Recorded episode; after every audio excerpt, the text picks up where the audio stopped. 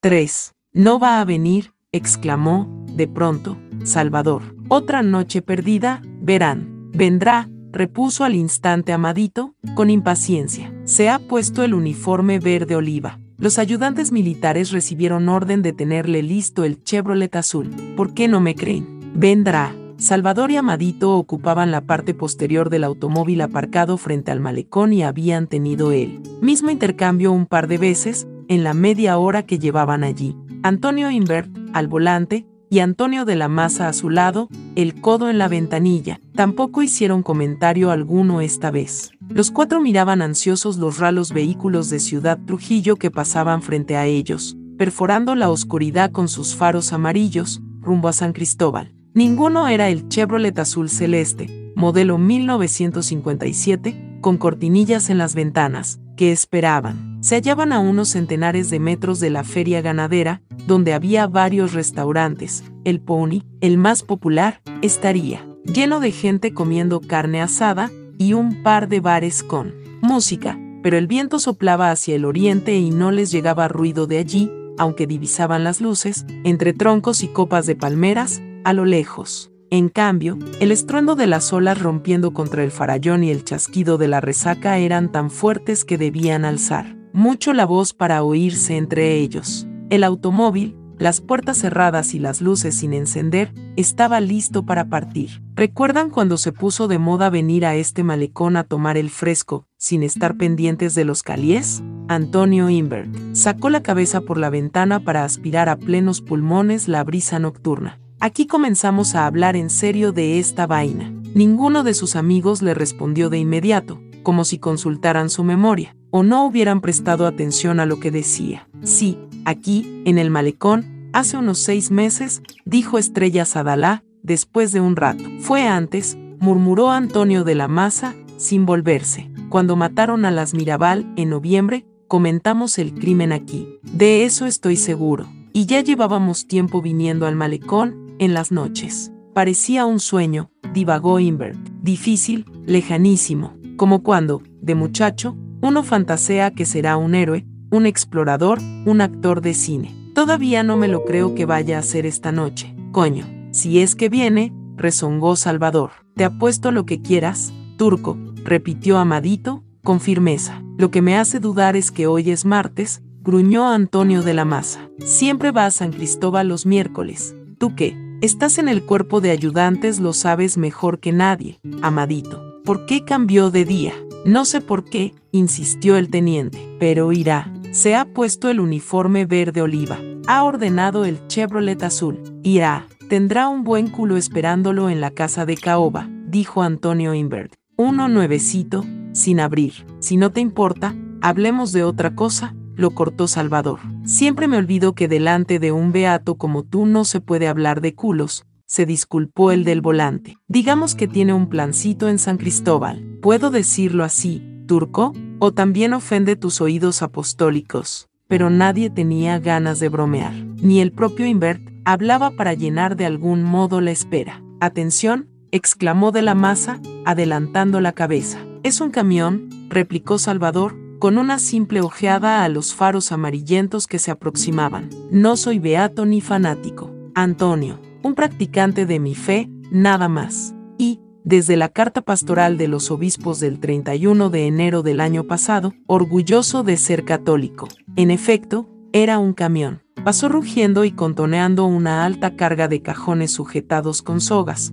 Su rugido se fue apagando, hasta desaparecer. Y un católico no puede hablar de coños pero si matar, turco, lo provocó Inver. Lo hacía con frecuencia, él y Salvador Estrella Sadalá eran los amigos más íntimos de todo el grupo. Estaban siempre gastándose bromas, a veces tan pesadas que quienes las presenciaban se creían que terminarían a trompadas. Pero no habían reñido nunca, su fraternidad era irrompible. Esta noche, sin embargo, el turco no lucía ni pizca de humor, matar a cualquiera, no, acabar con un tirano, sí. ¿Has oído la palabra tiranicidio? En casos extremos, la Iglesia lo permite. Lo escribió Santo Tomás de Aquino. ¿Quieres saber cómo lo sé? Cuando comencé a ayudar a la gente del 14 de junio y comprendí que tendría que apretar el gatillo alguna vez, fui a consultárselo a nuestro director espiritual, el Padre Fortín, un sacerdote canadiense, de Santiago. Él me consiguió una audiencia con Monseñor Lino Zanini, el nuncio de su santidad. Sería pecado para un creyente matar a Trujillo, Monseñor.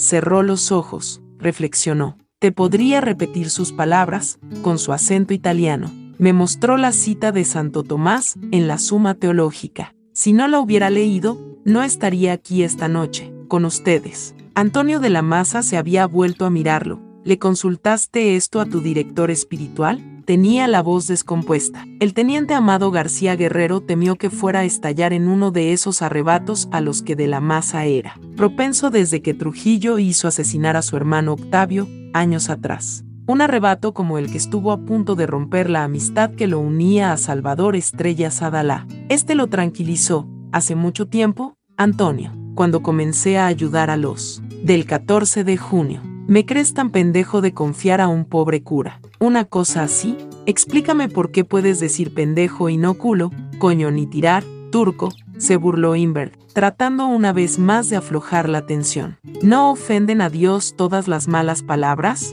A Dios no lo ofenden las palabras sino los pensamientos obscenos, se resignó el turco a seguirle la cuerda. Los pendejos que preguntan pendejadas tal vez no lo ofendan, pero lo aburrirán muchísimo. ¿Comulgaste esta mañana para llegar al gran acontecimiento con el alma sacramentada? Siguió asusándolo Inver. Comulgo todos los días, hace diez años, asintió Salvador. No sé si tengo el alma como debe tenerla un cristiano. Solo Dios sabe eso. La tienes, pensó Amadito. Entre todas las personas que había conocido en sus 31 años de vida, el turco era la que más admiraba. Estaba casado con Urania Mieses, una tía de Amadito a la que éste quería mucho. Desde que era cadete en la Academia Militar Batalla de las Carreras, que dirigía el coronel José León, Esteves, Pechito, marido de Angelita Trujillo, acostumbraba pasar sus días de salida en la casa de los Estrellas Adalá. Salvador se había vuelto importantísimo en su vida, le confiaba sus problemas, inquietudes, sueños, dudas, y pedía su consejo antes de cualquier decisión. Los Estrellas Adalá organizaron la fiesta para celebrar la graduación de Amadito como espada de honor, el primero en una promoción de 35 oficiales, a la que asistieron sus 11 tías abuelas maternas, y, años más tarde, también, lo que el joven teniente creyó sería la mejor noticia que recibiría jamás, la admisión de su solicitud para ingresar a la unidad más prestigiosa de las Fuerzas Armadas. Los ayudantes militares, encargados de la custodia personal del generalísimo. Amadito cerró los ojos y aspiró la brisa salada que entraba por las cuatro ventanillas abiertas. Invert, el turco y Antonio de la Maza permanecían callados. A Invert y de la Maza los había conocido en la casa de la Mahatma Gandhi, y la casualidad hizo que fuera testigo de la pelea entre el turco y Antonio, tan violenta que él ya esperaba tiros, y, meses después,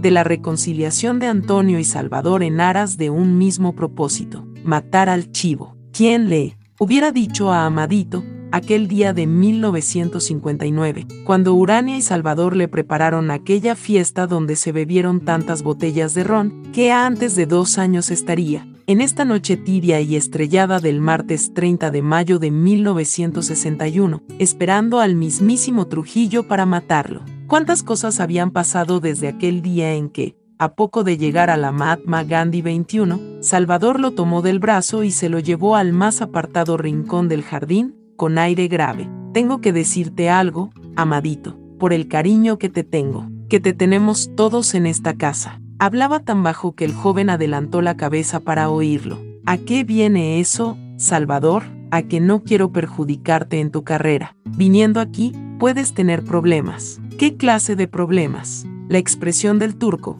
casi siempre calmada, se crispó. Un brillo de alarma asomó en sus ojos. Estoy colaborando con los muchachos del 14 de junio. Si lo descubren, sería gravísimo para ti. Un oficial del cuerpo de ayudantes militares de Trujillo. Figúrate, el teniente nunca hubiera imaginado a Salvador de conspirador clandestino, ayudando a la gente que se había organizado para luchar contra Trujillo luego de la invasión castrista del 14 de junio, en Constanza, Maimón y Estero Hondo, que costó tantas vidas. Sabía que el turco detestaba al régimen, y aunque Salvador y su mujer se cuidaban delante de él, algunas veces se les habían escapado expresiones contra el gobierno. Se callaban de inmediato, pues sabían que Amadito, aunque no le interesaba la política, profesaba, como cualquier oficial del ejército, una lealtad perruna, visceral, al jefe máximo, benefactor y padre de la patria nueva, que desde hacía tres décadas presidía los destinos de la República y las vidas y muertes de los dominicanos. Ni una palabra más, Salvador. Ya me lo has dicho, ya lo he oído, ya me olvidé de lo que oí. Voy a seguir viniendo, como siempre. Esta es mi casa. Salvador lo miró con esa mirada limpia, que a Amadito le contagiaba una sensación gratificante de la vida. Vamos a tomarnos una cerveza, entonces, no nos pongamos tristes. Y, por supuesto, a las primeras personas a las que presentó a su novia, cuando se enamoró y empezó a pensar en casarse, fueron, luego de la tía abuela Meca, su preferida entre las once hermanas de su madre, Salvador y Urania, Luisita Gil. ¿Ves que la recordaba? El remordimiento le torcía las tripas y lo sublevaba la cólera. Sacó un cigarrillo y se lo puso en la boca. Salvador se lo prendió con su encendedor. La linda morenita, la graciosa, la coqueta Luisita Gil. Luego de unas maniobras, había ido con dos compañeros a dar un paseo en un barquito a vela, en la Romana. En el embarcadero, dos muchachas compraban pescado fresco. Les buscaron conversación y fueron con ellas a escuchar la retreta municipal. Ellas los invitaron a un matrimonio. Solo Amadito pudo ir, pues tenía día libre. Sus compañeros debieron volver al cuartel. Se enamoró como un loco de esa morenita espigada y ocurrente, de ojos chispeantes, que bailaba el merengue como una vedette de la voz dominicana, y ella de él. A la segunda salida, aún sin ella una boat, pudo besarla y acariciarla. Era la mujer de su vida, nunca podría estar con nadie más. El apuesto Amadito había dicho estas cosas a muchas mujeres desde sus días de cadete, pero esta vez las dijo de verdad. Luisa lo llevó a conocer a su familia, en la Romana, y él la invitó a almorzar donde la tía Meca, en Ciudad Trujillo, y, un domingo, donde los estrellas Adalá quedaron encantados con Luisa. Cuando les dijo que pensaba pedirla, lo animaron, era un encanto de mujer. Amadito la pidió formalmente a sus padres. De acuerdo con el reglamento, solicitó autorización para casarse al comando de los ayudantes militares. Fue su primer encontronazo con una realidad que hasta entonces pese a sus 29 años, sus espléndidas notas, su magnífico expediente de cadete y oficial, ignoraba totalmente. Como la mayoría de los dominicanos, pensó, la respuesta a su solicitud demoraba. Le explicaron que el cuerpo de ayudantes la pasaba al SIM para que éste investigara a la persona. En una semana o 10 días tendría el visto bueno, pero la respuesta no le llegó ni a los 10, ni a los 15, ni a los 20 días. El día 21, el jefe lo llamó a su despacho. Fue la única vez que cambió unas palabras con el benefactor, pese a haber estado tantas veces cerca de él, en actos públicos, la primera en que este hombre al que veía a diario en la estancia Radamés le puso la vista encima. El teniente García Guerrero había oído hablar desde niño, en su familia, sobre todo a su abuelo, el general Hermógenes García, en la escuela y, más tarde, de cadete y oficial, de la mirada de Trujillo, una mirada que nadie podía resistir sin bajar los ojos, intimidado, aniquilado por la fuerza que irradiaban esas pupilas perforantes, que parecía leer los pensamientos más secretos, los deseos y apetitos ocultos, que hacía sentirse desnudas a las gentes. Amadito se reía con tanta vagabundería. El jefe sería un gran estadista, cuya visión, voluntad y capacidad de trabajo había hecho de la República Dominicana un gran país, pero no era Dios. Su mirada solo podía ser la de un mortal.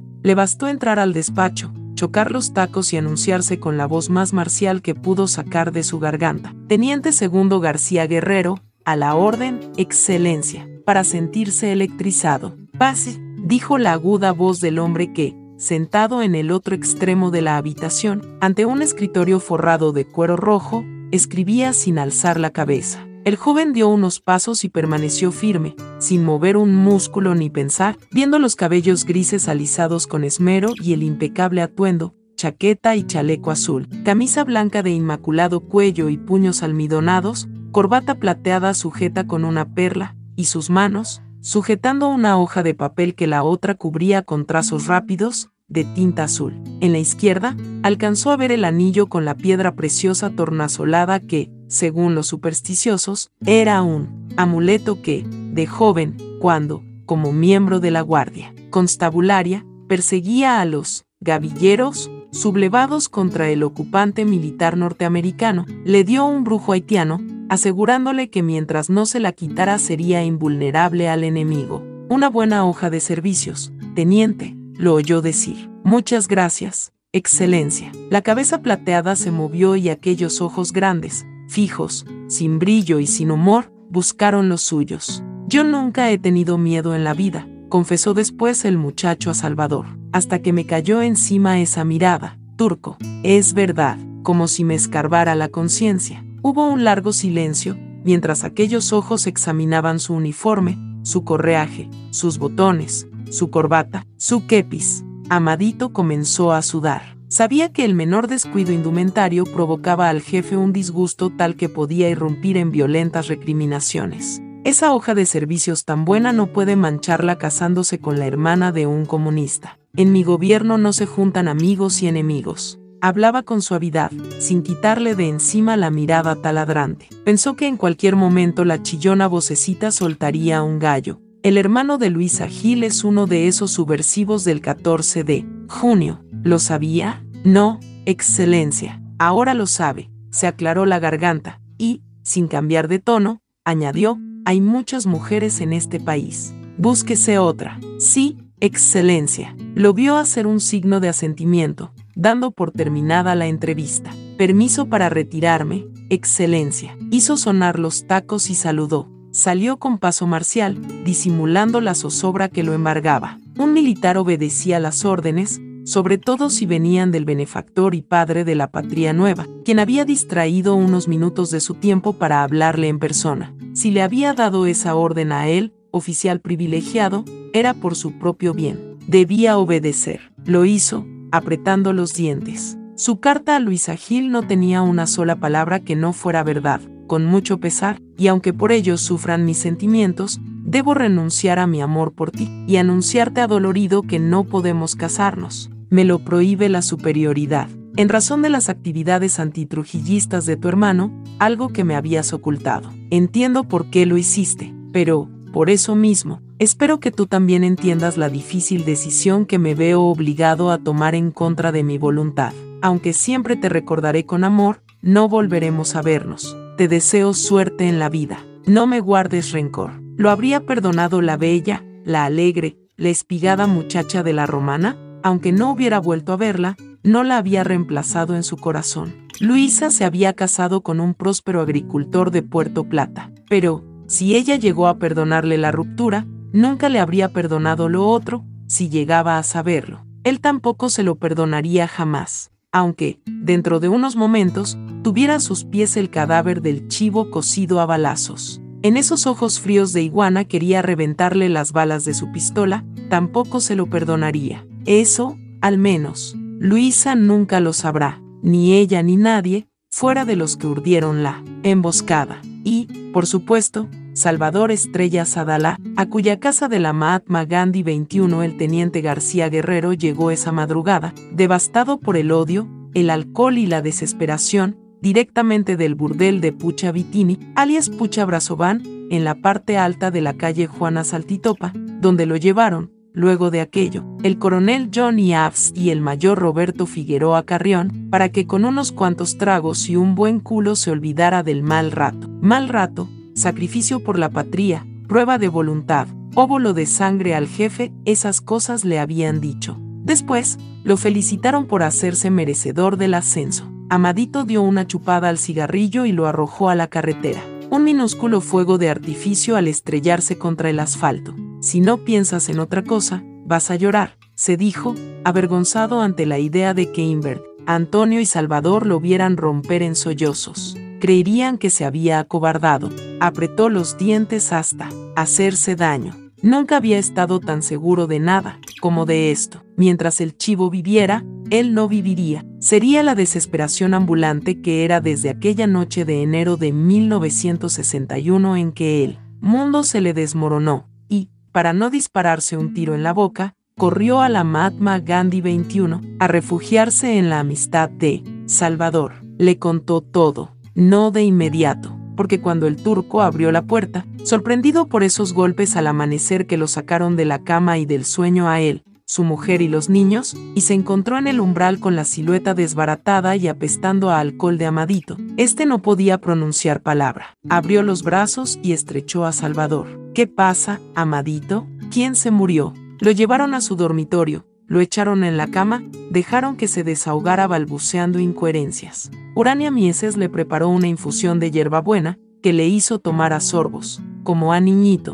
No nos cuentes nada de lo que podrías arrepentirte, lo atajó el turco. Tenía sobre el pijama un kimono con ideogramas. Estaba sentado en una esquina de la cama, mirando a Amadito con cariño. Te dejo solo con Salvador, lo besó su tía Urania en la frente, levantándose, para que hables con más confianza, para que le digas lo que te daría pena contarme a mí. Amadito se lo agradeció. El turco apagó la luz central. La pantalla de la lamparilla del velador tenía unos dibujos que el resplandor del foco enrojecía. Nubes, animales. El teniente pensó que, si estallaba un incendio, no se movería. Duerme, amadito. Con la luz del día, las cosas te parecerán menos trágicas. Será igual, turco. Día y noche seguiré teniéndome asco. Peor, cuando se me quiten los tragos. Comenzó ese mediodía, en el cuartel general de los ayudantes militares, contiguo a la estancia Radamés. Acababa de regresar de Boca Chica, a donde el enlace del jefe del Estado Mayor conjunto con el generalísimo Trujillo,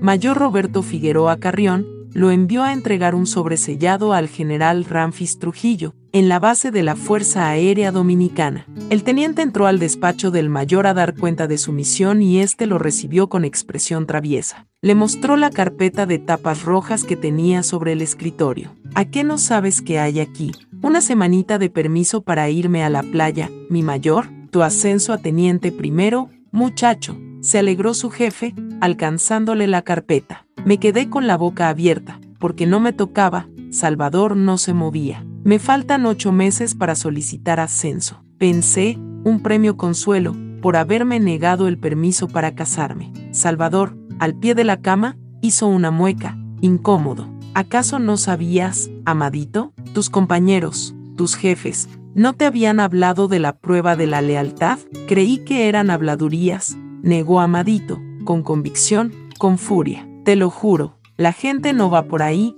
jactándose de eso. No lo sabía. Me tomó desprevenido. ¿Era eso verdad, Amadito? Una mentira más, una mentira piadosa más, en esas sartas de mentiras que había sido la vida desde que entró a la academia militar, desde que nació, puesto que había nacido casi al mismo tiempo que la era. Claro que tenías que haber sabido, sospechado, claro que, en la fortaleza de San Pedro, de Macorís, y, luego, entre los ayudantes militares, habías oído, intuido, descubierto, a partir de las bromas, guaperías, aspavientos, bravuconadas, que los privilegiados, los elegidos, los oficiales a los que se confiaba los puestos de mayor responsabilidad eran sometidos a una prueba de lealtad. A Trujillo, antes de ser ascendidos. Sabías muy bien que aquello existía, pero, Ahora, el segundo teniente García Guerrero sabía también que nunca quiso enterarse con detalles de que se trataba aquella prueba.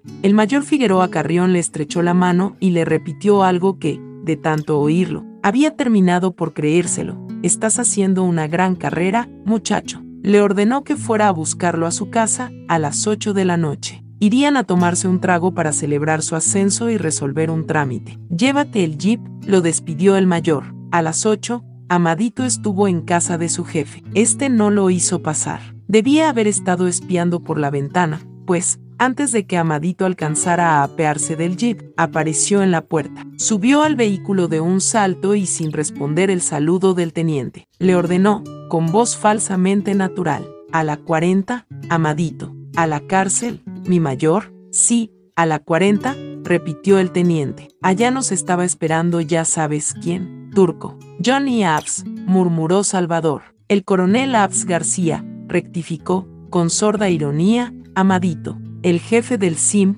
sí. ¿Seguro que quieres contarme esto, Amadito? El joven sintió la mano de Salvador en su rodilla. ¿No me vas a odiar después, por saber que yo también lo sé? Amadito lo conocía de vista. Lo había divisado deslizándose como una sombra por los pasadizos del Palacio Nacional, bajando de su Cadillac negro blindado o subiendo a él en los jardines de la estancia Radamés, entrando o saliendo del despacho del jefe, algo que Johnny Avsi y probablemente nadie más en toda la nación podía hacer, presentarse a cualquier hora del día o de la noche en el Palacio Nacional o en la residencia privada del benefactor y ser recibido de inmediato, y, siempre, como muchos, de sus compañeros en el ejército, la marina o la aviación, había tenido un secreto estremecimiento de revulsión. Ante aquella silueta fofa y mal embutida en el uniforme de coronel, la negación encarnada del porte, la agilidad, la marcialidad, la virilidad, la fortaleza y apostura que debían lucir los militares.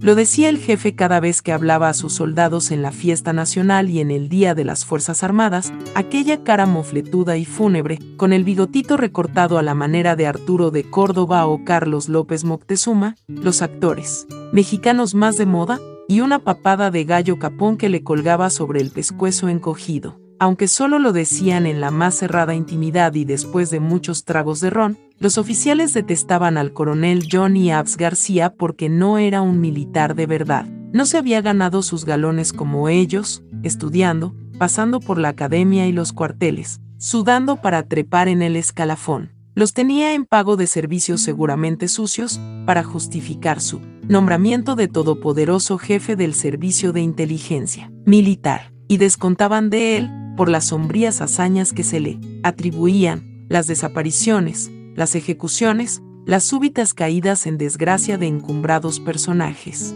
como la recientísima, del senador Agustín Cabral, las terribles delaciones, infidencias y calumnias de la columna periodística El Foro Público que aparecía cada mañana en el Caribe y que tenían a las gentes en vilo, pues de lo que se dijera allí de ellas dependía su destino, por las intrigas y operaciones contra a veces, gente apolítica, digna, ciudadanos pacíficos que, por alguna razón, habían caído en las infinitas redes de espionaje que Johnny Abs García y su multitudinario ejército de Caliés tenían tendidas por todos los vericuetos de la sociedad dominicana. Muchos oficiales, el teniente García Guerrero entre ellos, se sentían autorizados a despreciar en su fuero íntimo a ese individuo, pese a la confianza que le tenía el generalísimo, porque pensaban, como muchos hombres del gobierno, al parecer, el propio Ramfis Trujillo, que el coronel Abs García, por su desembosada crueldad, desprestigiaba al régimen y daba razones a sus críticos.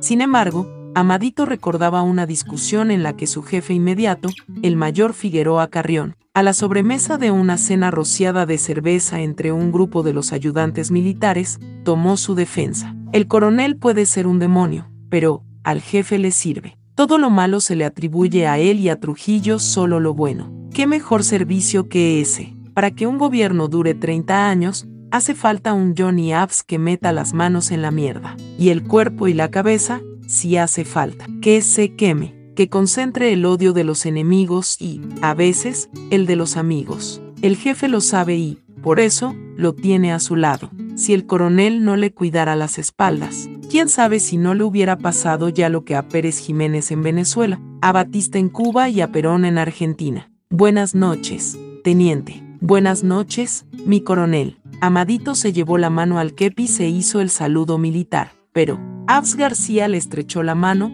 una mano blanda como una esponja, húmeda de sudor, y le dio una palmadita en la espalda. Pasen por aquí, junto a la garita, donde se apiñaba media docena de guardias, pasando la reja de la entrada. Había un pequeño cuarto, que debía servir de oficina administrativa, con una mesa y un par de sillas. Lo mal alumbraba una sola bombilla balanceándose al final de un largo cordón lleno de moscas. En torno de ella chisporroteaba una nube de insectos. El coronel cerró la puerta, le señaló las sillas. Entró un guardia con una botella de Johnny Walker etiqueta roja, la marca que prefiero. Por ser Juanito Caminante mi tocayo, bromeó el coronel, vasos, un balde de hielo y varias botellas de agua mineral. Mientras servía los tragos, el coronel le hablaba al teniente, como si el mayor Figueroa Carrión no estuviera allí. Felicitaciones por el nuevo galón. Y por esa hoja de servicios. La conozco muy bien. El SIM recomendó su ascenso, por sus méritos militares y cívicos. Le cuento un secreto. Usted es uno de los pocos oficiales a los que se les negó el permiso para casarse y obedeció sin pedir reconsideración. Por eso el jefe lo premia, adelantándole el ascenso un año. Un brindis con Juanito caminante. Amadito bebió un largo trago. El coronel Abs García le había llenado casi el vaso de whisky y echado apenas un chorrito de agua, de modo que recibió el líquido como una descarga en el cerebro. A esas alturas, en ese lugar, con Johnny Abs dándote trago no adivinabas lo que se te venía encima, musitó Salvador. El joven detectó la pesadumbre emposada en las palabras de su amigo, que iba a ser duro y feo, sí, turco, repuso, temblando, pero nunca lo que pasaría. El coronel sirvió otra ronda. Los tres se habían puesto a fumar y el jefe del SIM habló de lo importante que era no dejar levantar cabeza al enemigo de adentro, aplastársela cada vez que intentara actuar, porque, mientras el enemigo de adentro esté débil y desunido, lo que haga el de afuera no importa. Que Estados Unidos chille, que la OEA patalee, que Venezuela y Costa Rica ladren, no nos hace mella. Más bien, une a los dominicanos como un puño en torno al jefe. Tenía una vocecita arrastrada y rehuía la mirada de su interlocutor. Sus ojitos pequeños, oscuros, rápidos, evasivos, estaban continuamente moviéndose y como divisando cosas ocultas a los demás. De rato en rato, se secaba el sudor con un gran pañuelo rojo. Sobre todo, los militares, hizo una pausa, para echar al suelo la ceniza de su cigarrillo. Y, sobre todo, la crema de los militares, Teniente García Guerrero, a la que usted pertenece ya. El jefe quería que oyera esto. Volvió a hacer una pausa, dio un copazo, tomó un trago de whisky. Solo entonces pareció descubrir que el mayor Figueroa Carrión existía. El teniente sabe lo que el jefe espera de él, no necesita que nadie se lo diga,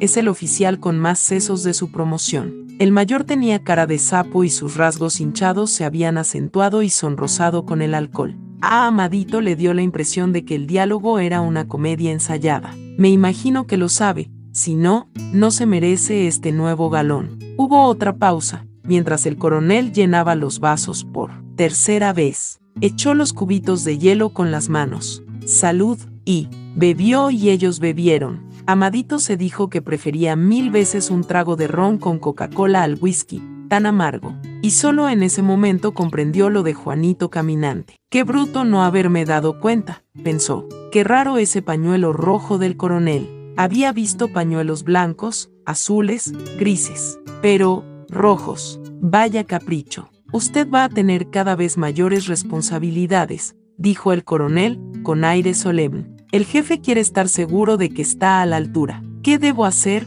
mi coronel? A Amadito lo irritaba tanto preámbulo. He cumplido siempre lo que mis superiores me han ordenado. Yo no defraudaré nunca al jefe. Se trata de la prueba de la lealtad, ¿cierto? El coronel, cabizbajo, miraba la mesa. Cuando levantó la cara, el teniente notó un brillo de satisfacción en esos ojos furtivos. Es verdad, a los oficiales con huevos, trujillistas hasta el tuétano, no se les dora la píldora, se puso de pie. Tiene razón, teniente. Acabemos con esta bobería para celebrar ese nuevo galón donde Puchita abrazó van. ¿Qué tenías que hacer? Salvador hablaba haciendo esfuerzos, con la garganta rajada y una expresión abatida. Matar a un traidor con mis manos. Así lo dijo, y sin que le tiemblen, teniente. Cuando salieron al patio de la 40, Amadito sintió que las sienes le zumbaban. Junto al gran árbol de bambú, al lado del chalet convertido en cárcel y centro de torturas del SIM, había, cercano al jeep en el que había venido,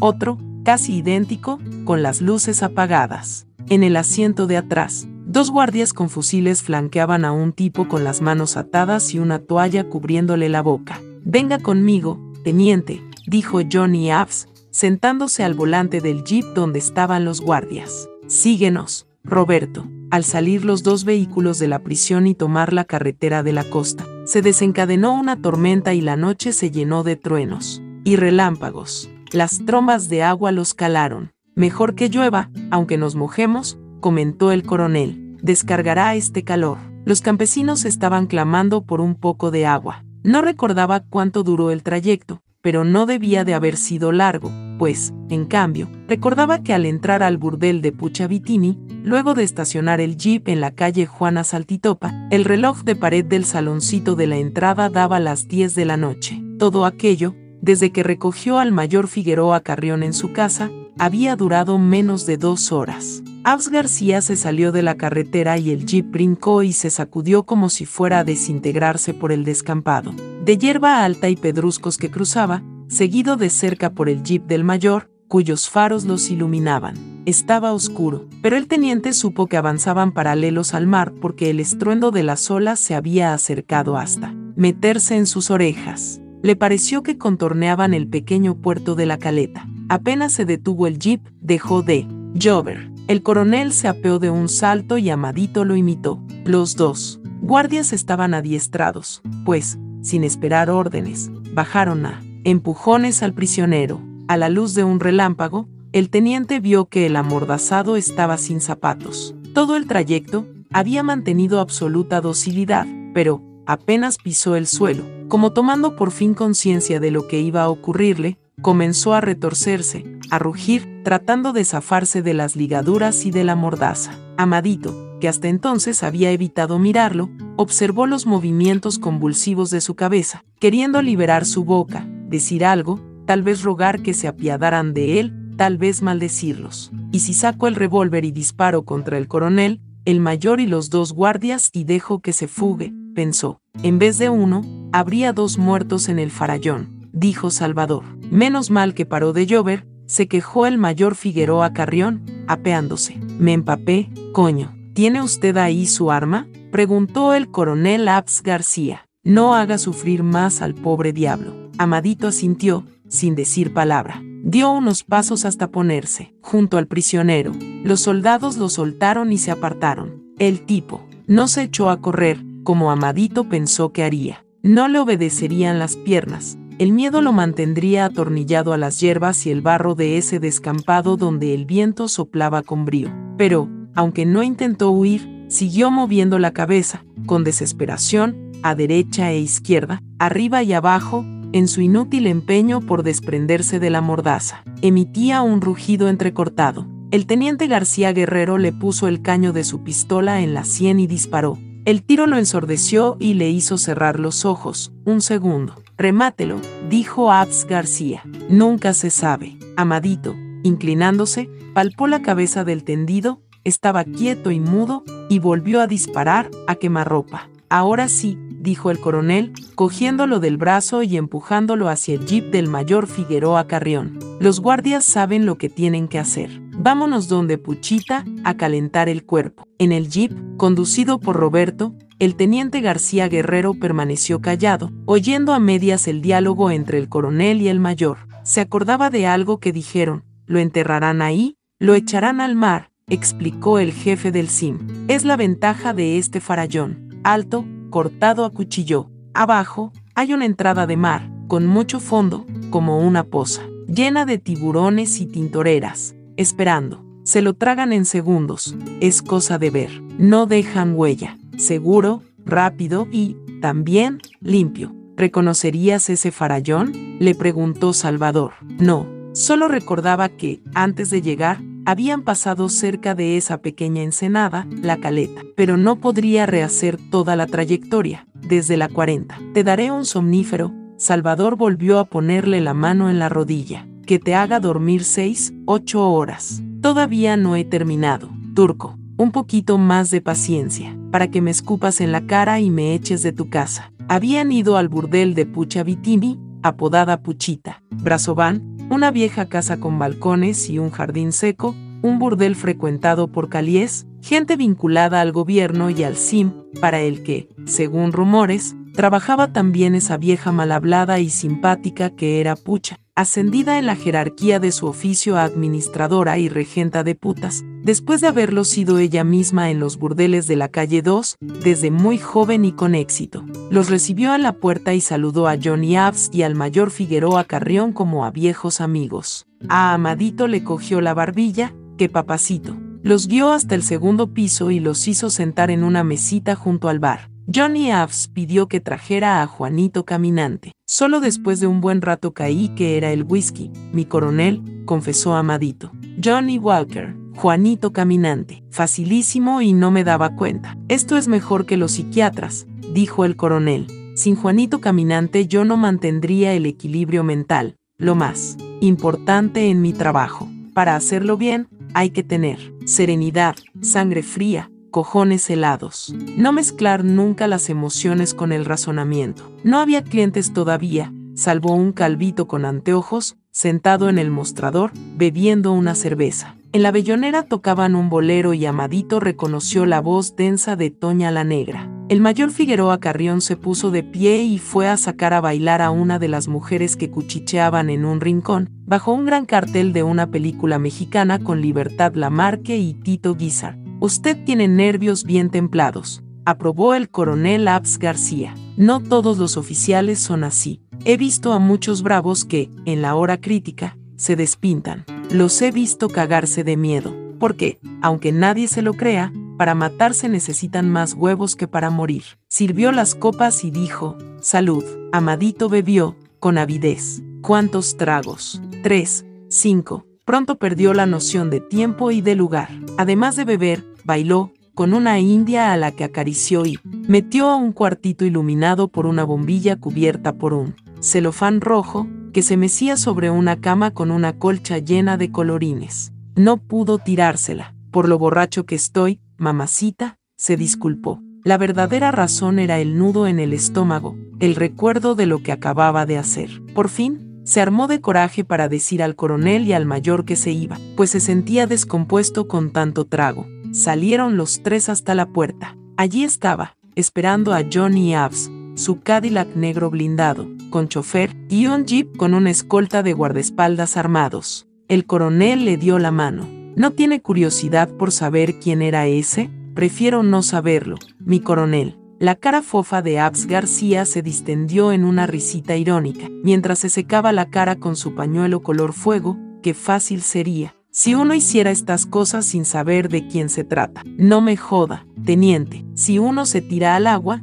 tiene que mojarse. Era uno del 14 de junio, el hermanito de su exnovia, creo. Luisa Gil, ¿no? Bueno, hasta cualquier rato, ya haremos cosas. Juntos. Si me necesita, sabe dónde encontrarme. El teniente volvió a sentir la mano del turco en su rodilla. Es mentira, amadito, quiso animarlo Salvador. Pudo ser cualquier otro. Te engañó, para destrozarte del todo, para hacerte sentir más comprometido, más esclavo. Olvídate de lo que te dijo, olvídate de lo que hiciste. Amadito asintió. Muy despacio, señaló el revólver de su cartuchera. La próxima vez que dispare, será para matar a Trujillo, turco, dijo. Tú y Tony Invert pueden contar conmigo para cualquier cosa. Ya no necesitan cambiar de tema cuando yo llegue a esta casa. Atención, atención, ese viene derechito, dijo Antonio de la Maza, levantando el cañón recortado a la altura de la ventana, listo para disparar. Amadito y Estrella Sadalá empuñaron también sus armas.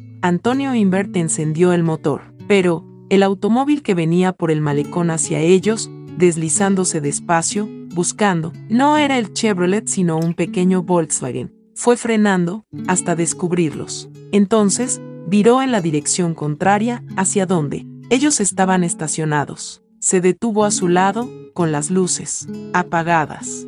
4. ¿No va a subir a verlo? Dice por fin la enfermera. Urania sabe que la pregunta pugna por salir de los labios de la mujer desde que, al entrar a la casita de César Nicolás Penson, ella, en vez de pedirle que la llevara a la habitación del señor Cabral, se dirigió a la cocina y se preparó un café. Lo paladea a sorbitos desde hace 10 minutos. Primero, voy a terminar mi desayuno, responde, sin sonreír, y la enfermera baja la vista, confundida. Estoy tomando fuerzas para subir esa escalera. Ya sé que hubo un distanciamiento entre usted y él. Algo he oído, se disculpa la mujer, sin saber qué hacer con las manos. Era solo por preguntar. Al señor ya le di su desayuno y lo afeité. Se despierta siempre muy temprano. Urania asiente. Ahora está tranquila y segura. Examina una vez más la ruindad que la rodea. Además de deteriorarse la pintura de las paredes, el tablero de la mesa, el lavador, el armario, todo parece encogido y descentrado. ¿Eran los mismos muebles?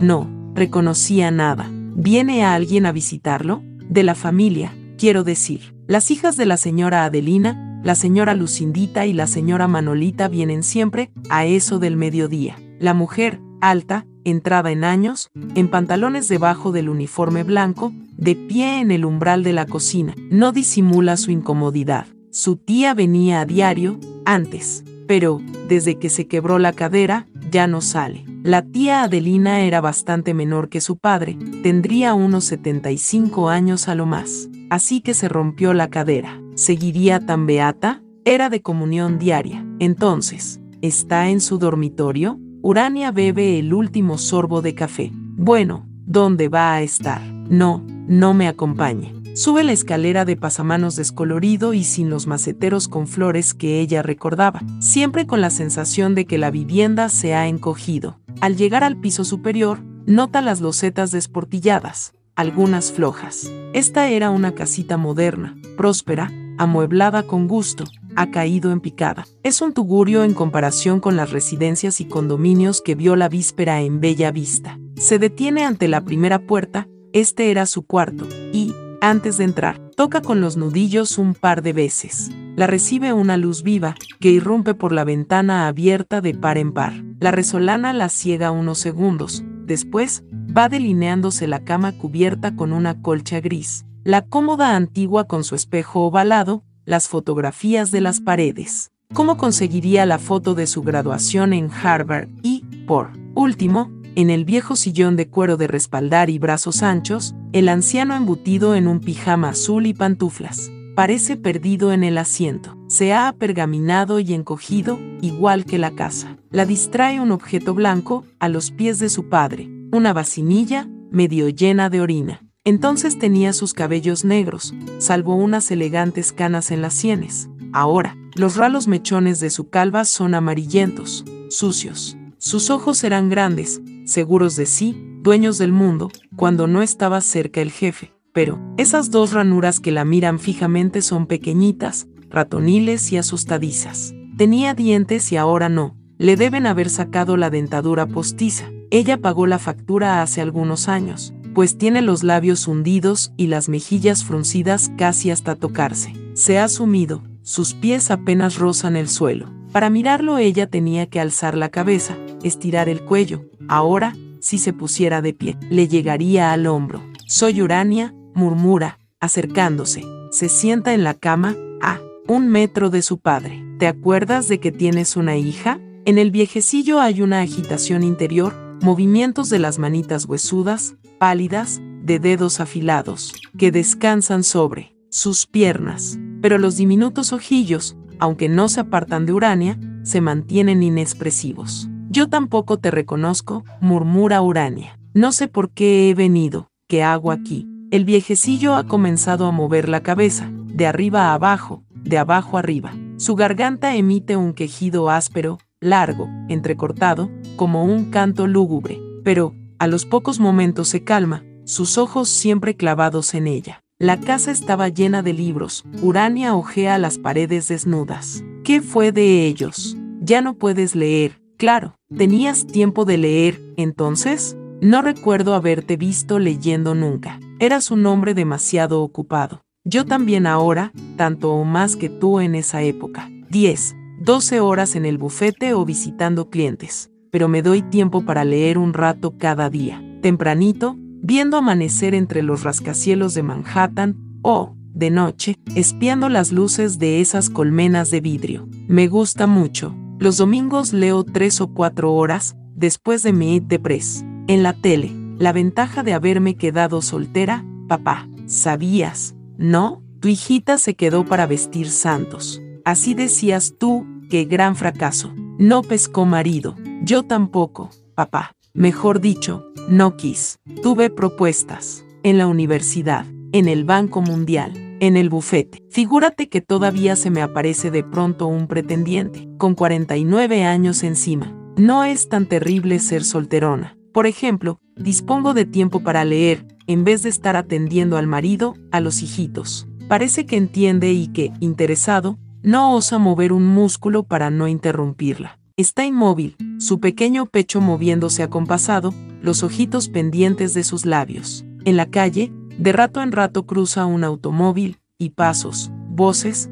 girones de conversación, se acercan, suben, bajan y se pierden a lo lejos. Mi departamento de Manhattan está lleno de libros, retorna Urania, como esta casa, cuando era niña, de derecho, de economía, de historia. Pero, en mi dormitorio, solo dominicanos. Testimonios, ensayos, memorias, muchos libros de historia. ¿Adivinas de qué época? La era de Trujillo, ¿cuál iba a ser? Lo más importante que nos pasó en 500 años. Lo decías con tanta convicción. Es cierto, papá. En esos 31 años cristalizó todo lo malo que arrastrábamos, desde la conquista. En algunos de esos libros apareces tú como un personaje, secretario de Estado, senador, presidente del Partido Dominicano. Hay algo que no fuiste, papá. Me he convertido en una experta en Trujillo, en lugar de jugar bridge, golf, montar caballo o ir a la ópera. Mi hobby ha sido enterarme de lo que pasó en esos años.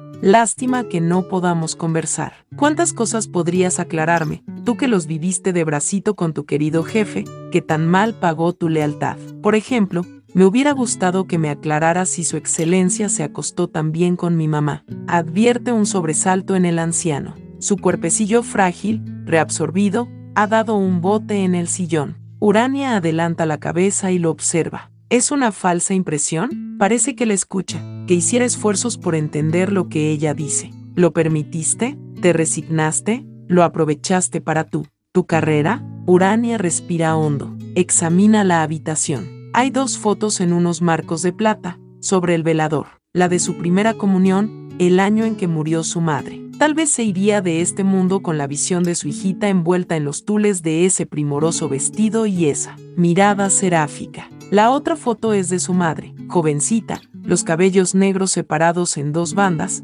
las cejas depiladas, los ojos melancólicos y soñadores. Es una vieja foto amarillenta, algo ajada. Se acerca al velador, se la lleva a los labios y la besa. Siente frenar el automóvil a la puerta de la casa. Su corazón da un brinco. Sin moverse del sitio, percibe a través de los visillos los cromos relucientes, la carrocería lustrosa, los reflejos relampagueantes del lujoso vehículo. Siente los pasos, Repica el llamador dos o tres veces y, hipnotizada, aterrada, sin moverse, oye a la sirvienta abriendo la puerta. Escucha, sin entender, el breve diálogo al pie de la escalera. Su enloquecido corazón va a reventar. Los nudillos en la recámara. Jovencita, india, con cofia, la expresión asustada, la muchacha del servicio asoma por la puerta entreabierta. Ha venido a visitarla el presidente, señora. El generalísimo Señora, dile que lo siento, pero no puedo recibirlo.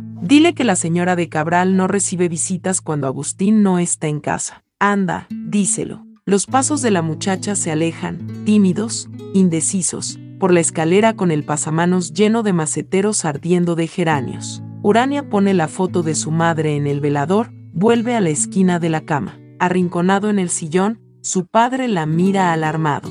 Eso es lo que el jefe hizo con su secretario de Educación, al principio de su gobierno, y tú lo sabes muy bien, papá, con el joven sabio, don Pedro Enrique Sureña, refinado y genial. Vino a ver a su esposa, mientras él estaba en el trabajo. Ella tuvo el valor de mandarle decir que no recibía visitas cuando su marido no estaba en casa. En los comienzos de la era, todavía era posible que una mujer se negara a recibir al jefe. Cuando ella se lo contó, don Pedro renunció partió y no volvió a poner los pies en esta isla, gracias a lo cual se hizo tan famoso como maestro, historiador, crítico y filólogo en México, Argentina y España. Una suerte que el jefe hubiera querido acostarse con su esposa. En esos primeros tiempos, un ministro podía renunciar y no sufría un accidente, no se caía al precipicio, no lo acuchillaba un loco, no se lo comían los tiburones. ¿Hizo bien, no te parece? Su gesto lo salvó de volverse lo que tú,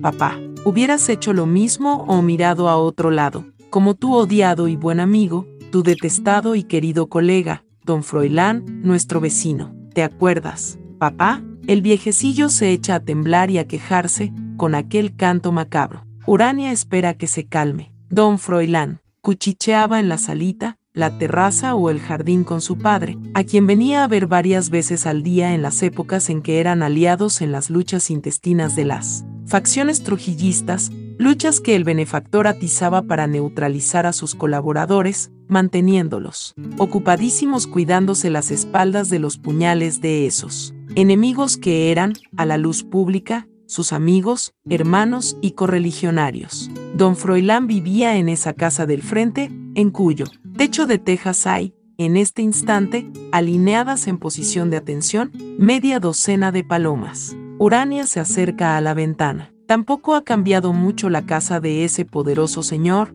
también ministro, senador, intendente, canciller, embajador y todo lo que se podía hacer en aquellos años. Nada menos que secretario de Estado, en mayo de 1961, cuando los grandes acontecimientos. La casa tiene aún la fachada pintada de gris y blanco, pero también se ha enanizado. Le adosaron un ala de 4 o 5 metros que desentona con ese pórtico salido y triangular, de palacio gótico, donde ella vio muchas veces, al ir o volver del colegio, en las tardes, la silueta distinguida de la esposa de don Froilán. Apenas la veía, la llamaba Urania, Uranita, Ven para acá, deja que te mire, mi amor. Qué ojos, chiquilla, tan linda como tu madre, Uranita. Le acariciaba los cabellos con sus manos bien cuidadas, de uñas largas pintadas de rojo intenso. Ella sentía una sensación adormecedora cuando esos dedos se deslizaban entre sus cabellos y le sobaban el cuero cabelludo.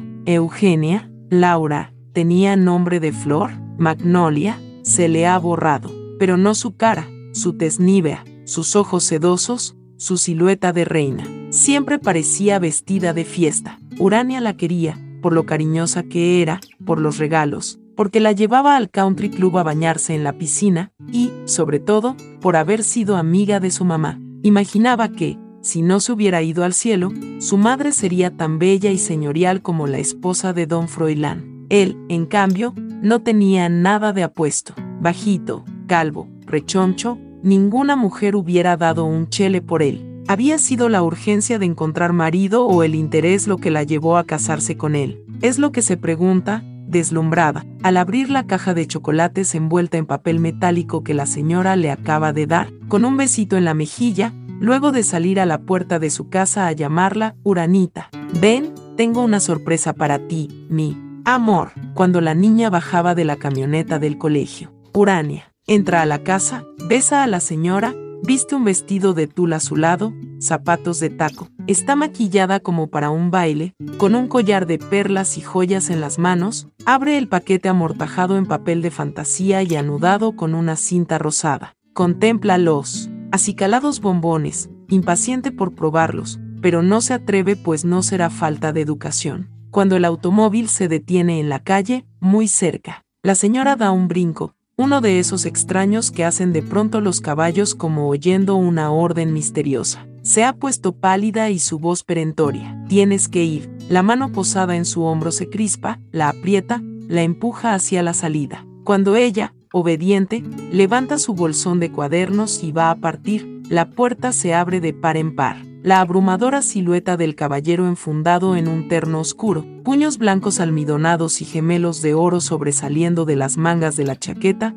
le cierra el paso. Un señor que lleva unos espejuelos oscuros y está en todas partes, incluida su memoria. Queda paralizada, boquiabierta, mirando, mirando. Su excelencia le dirige una sonrisa tranquilizadora. ¿Quién es esta? Uranita, la hija de Agustín Cabral, responde la dueña de casa ya se va. Y, en efecto, Urania se va, sin siquiera despedirse, por lo impresionada que está. Cruza la calle, entra a su casa, trepa la escalera y, desde su dormitorio, espía por los visillos, esperando, esperando que el presidente vuelva a salir de la casa de enfrente. Y tu hija era tan ingenua que no se preguntaba que venía a ser el padre de la patria allí cuando don Froilán no. Estaba en casa, su padre, ahora calmado, le escucha, o parece que le escucha, sin apartar los ojos, tan ingenua que, cuando llegaste del Congreso, corrí a contártelo. He visto al presidente, papá. Vino a visitar a la esposa de don Froilán, papá. La cara que pusiste, como si acabaran de comunicarle la muerte de alguien queridísimo, como si le diagnosticaran un cáncer, congestionado, lívido, congestionado, y, sus ojos, repasando una y otra vez la cara de la niña. ¿Cómo explicárselo? ¿Cómo alertarla sobre el peligro que la familia corría? Los ojillos del inválido quieren abrirse, redondearse. Hijita, hay cosas que no puedes saber, que todavía no. ¿Comprendes? Yo estoy para saberlas por ti, para protegerte. Eres lo que más quiero en el mundo. No me preguntes por qué, pero tienes que olvidarlo. No estuviste donde Froilán, ni viste a su esposa, y, menos, mucho menos, a quien soñaste ver. Por tu bien, hijita, y por el mío, no lo repitas, no lo cuentes. ¿Me prometes? Nunca, a nadie. ¿Me lo juras? Te lo juré, dice Urania, pero ni siquiera por esas malicié nada. Tampoco cuando amenazaste a los sirvientes que si repetían esa invención de la niña, perderían su trabajo. Así era de inocente. Cuando descubrí para qué visitaba el generalísimo a sus señoras, los ministros ya no podían hacer lo que Enrique Sureña, como don Froilán, debían resignarse a los cuernos y, puesto que no había alternativa, sacarles provecho. ¿Lo hiciste? ¿Visitó el jefe a mi mamá antes de que yo naciera? Cuando estaba muy chiquita para recordarlo, lo hacía cuando las esposas eran bellas. Mi mamá lo era, ¿no? Yo no recuerdo que viniera, pero pudo venir antes. ¿Qué hizo mi mamá? ¿Se resignó? ¿Se alegró, orgullosa de ese honor? Esa era la norma, ¿verdad? Las buenas dominicanas agradecían que el jefe se dignara tirárselas. ¿Te parece una vulgaridad? Pero si ese era el verbo que usaba tu querido jefe. Sí, ese. Urania lo sabe, lo ha leído en su abundante biblioteca sobre la era. Trujillo, tan cuidadoso, refinado, elegante en el hablar,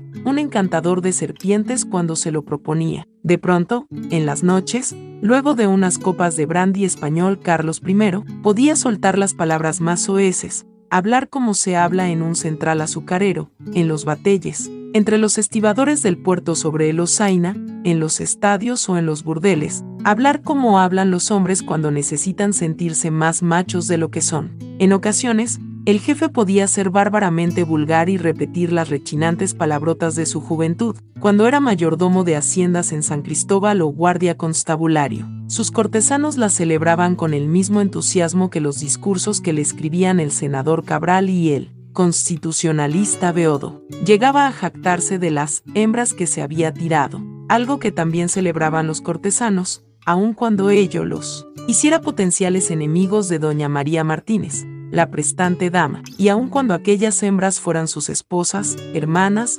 madres o hijas. No era una exageración de la calenturienta fantasía dominicana, irrefrenable para aumentar las virtudes y los vicios y potenciar las anécdotas reales hasta volverlas fantásticas. Había historias inventadas, aumentadas, coloreadas por la vocación truculenta de sus compatriotas. Pero, la de Barahona debió ser cierta. Esa, Urania no la ha leído, la ha oído, sintiendo náuseas, contada por alguien que estuvo siempre cerca, cerquísima, del benefactor, el constitucionalista Beodo, papá. Sí, el senador Henry Chirinos, el Judas que te traicionó. De sujeta la oí. ¿Te asombra que yo estuviera con él? No tuve más remedio, como funcionaria del Banco Mundial. El director me pidió que lo representara en aquella recepción de nuestro embajador. Mejor dicho, el embajador del presidente Balaguer del gobierno democrático y civil del presidente Balaguer. Chirinos lo hizo mejor que tú,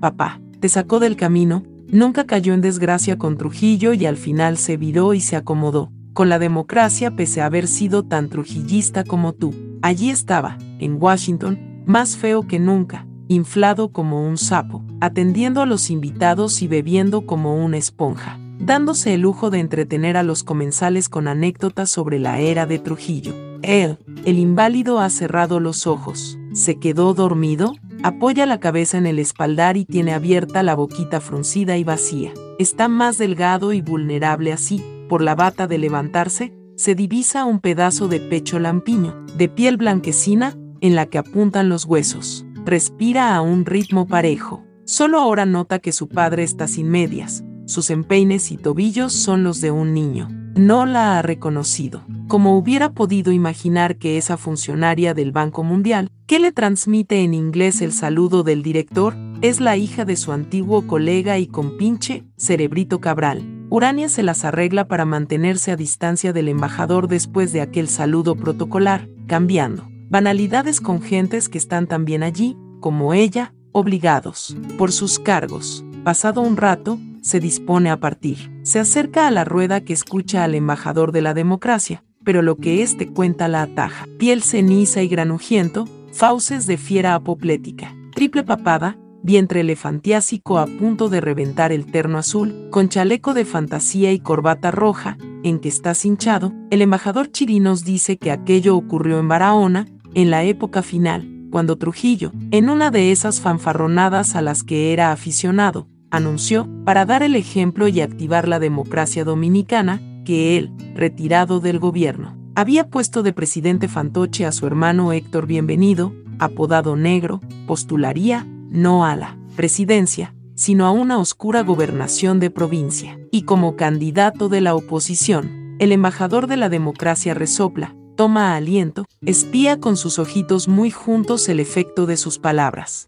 Dens cuenta, caballeros, ironiza, Trujillo, candidato de la oposición a su propio régimen, sonríe y prosigue, explicando que, en esa campaña electoral, don Froilán Arala, uno de los brazos derechos del generalísimo, pronunció un discurso exhortando al jefe a presentarse, no a la gobernación sino a lo que seguía siendo en él, corazón del pueblo dominicano, presidente de la República. Todos creyeron que don Froilán seguía instrucciones del jefe. No era así, o, al menos, el embajador Chirinos bebe el último trago de whisky con un brillo malévolo en los ojos. Ya no era así esa noche, pues, también podía ser que don Froilán hubiera hecho lo que el jefe ordenó y que éste cambiara de opinión y decidiera mantener unos días más la farsa. Así lo hacía a veces, aunque dejara en el ridículo a sus más talentosos colaboradores. La cabeza de don Froilán Arala luciría una barroca cornamenta, pero, también,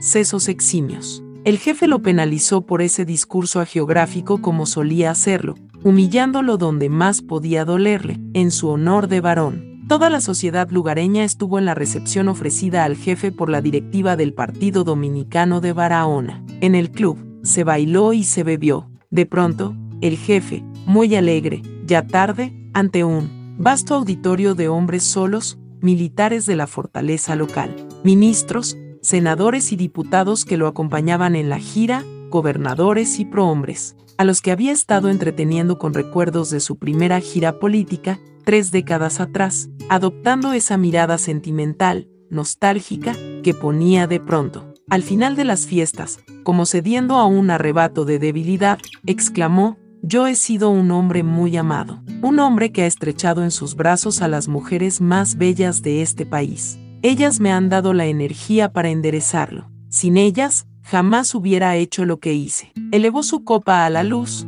examinó el líquido, comprobó su transparencia, la nitidez de su color. ¿Saben ustedes cuál ha sido la mejor de todas las hembras que me tiré? Perdonen, mis amigos, el tosco verbo, se disculpó el diplomático, cito a Trujillo textualmente. Hizo otra pausa, aspiró el aroma de su copa de brandy la cabeza de cabellos plateados buscó y encontró, en el círculo de caballeros que escuchaba, la cara lívida y regordeta del ministro. Y terminó, la mujer de Froilán. Urania hace una mueca, asqueada, como la noche aquella en que oyó al embajador Chirinos añadir que don Froilán había heroicamente sonreído, reído, festejado con los otros, la humorada del jefe, blanco como el papel, sin desmayarse, sin caer fulminado por un síncope, precisaba el diplomático. ¿Cómo era posible, papá, que un hombre como Froilán Arala, culto, preparado, inteligente, llegara a aceptar eso? ¿Qué les hacía?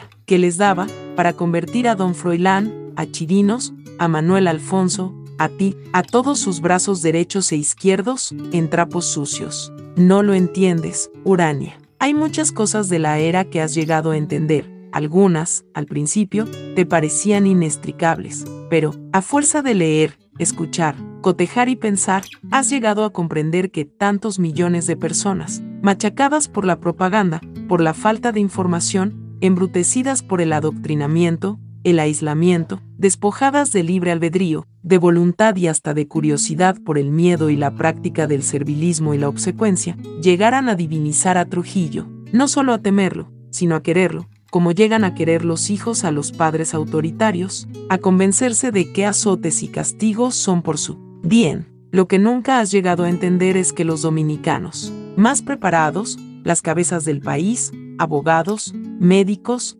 ingenieros, salidos a veces de muy buenas universidades de Estados Unidos o de Europa, sensibles, cultos, con experiencia, lecturas, ideas, presumiblemente un desarrollado sentido del ridículo, sentimientos, pruritos, aceptaran ser vejados de manera tan salvaje, lo fueron todos alguna vez, como esa noche, en Barahona, don Froilán Arala. Lástima que no puedas hablar, repite, volviendo al presente. Trataríamos de entenderlo, juntos. ¿Qué hizo que don Froilán guardase una lealtad perruna a Trujillo? Fue leal hasta lo último, como tú. No participó en la conspiración, ni tú tampoco. Siguió lamiendo la mano del jefe después de que éste se jactara en Barahona de haberse tirado a su mujer. Al jefe que lo tuvo dando vueltas por América del Sur, visitando gobiernos, como canciller de la República, de Buenos Aires a Caracas, de Caracas a Río o Brasilia, de Brasilia a Montevideo, de Montevideo a Caracas, solo para seguir tirándose con toda tranquilidad a nuestra bella vecina. Es una imagen que asedia a Urania hace mucho tiempo, que le da risa y la indigna, la del secretario de Estado de Relaciones exteriores de la era subiendo y bajando de aviones, recorriendo las capitales sudamericanas, obedeciendo órdenes perentorias que lo esperaban en cada aeropuerto, para que continuara esa trayectoria histérica, atosigando gobiernos con pretextos vacuos y solo para que no volviera a Ciudad Trujillo mientras el jefe le cingaba a su mujer. Lo contaba el propio Crasweller, el más conocido biógrafo de Trujillo, de manera que todos lo sabían, don Froilán también. ¿Valía la pena, papá? ¿Era por la ilusión de estar disfrutando del poder? A veces pienso que no, que medrar era lo secundario, que, en verdad, a ti, a Arala, a Pichardo, a Chirinos, a Álvarez Pina, a Manuel Alfonso, les gustaba ensuciarse. Que Trujillo le sacó del fondo del alma una vocación masoquista, de seres que necesitaban ser escupidos, maltratados, que sintiéndose abyectos se realizaban. El inválido la mira sin pestañear, sin mover los labios, ni las diminutas manecitas que tiene sobre las rodillas. Se diría una momia, un hombrecito embalsamado, un muñequito de cera. Su bata está descolorida y, en partes, deshilachada. Debe ser muy vieja, de 10 o 15 años atrás. Tocan a la puerta. Dice, adelante, y asoma la enfermera, trayendo un platito con pedazos de mango cortados en forma de medialunas y una papilla de manzana o plátano. A media mañana le doy siempre algo de fruta, explica, sin entrar. El doctor dice que no debe tener muchas horas el estómago vacío. Como apenas se alimenta, hay que darle algo tres o cuatro veces al día. De noche, solo un caldito. ¿Puedo? Sí, es. Urania mira a su padre y sus ojos siguen en ella, no se vuelven a mirar a la enfermera ni siquiera cuando ésta, sentada frente a él,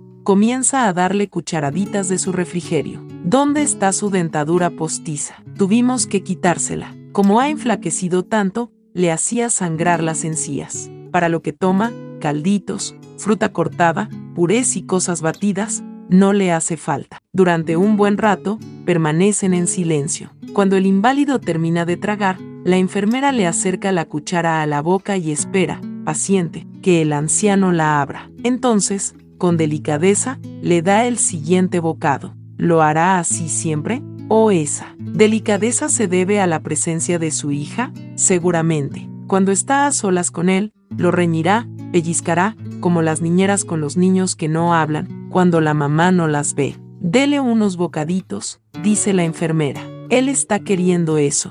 No, don Agustín, quiere que su hija le dé la papita, ¿verdad? Sí, sí, le gustaría. Dele unos bocaditos mientras bajo a buscar el vaso de agua, que se me olvidó. Deposita el plato a medio acabar en manos de Urania, quien lo recibe de manera maquinal, y se va, dejando abierta la puerta. Luego de unos instantes de vacilación, Urania le acerca a la boca una cuchara con una rajita de mango. El inválido, que aún no le quita los ojos de encima, cierra la boca, frunciendo los labios, como un niño difícil.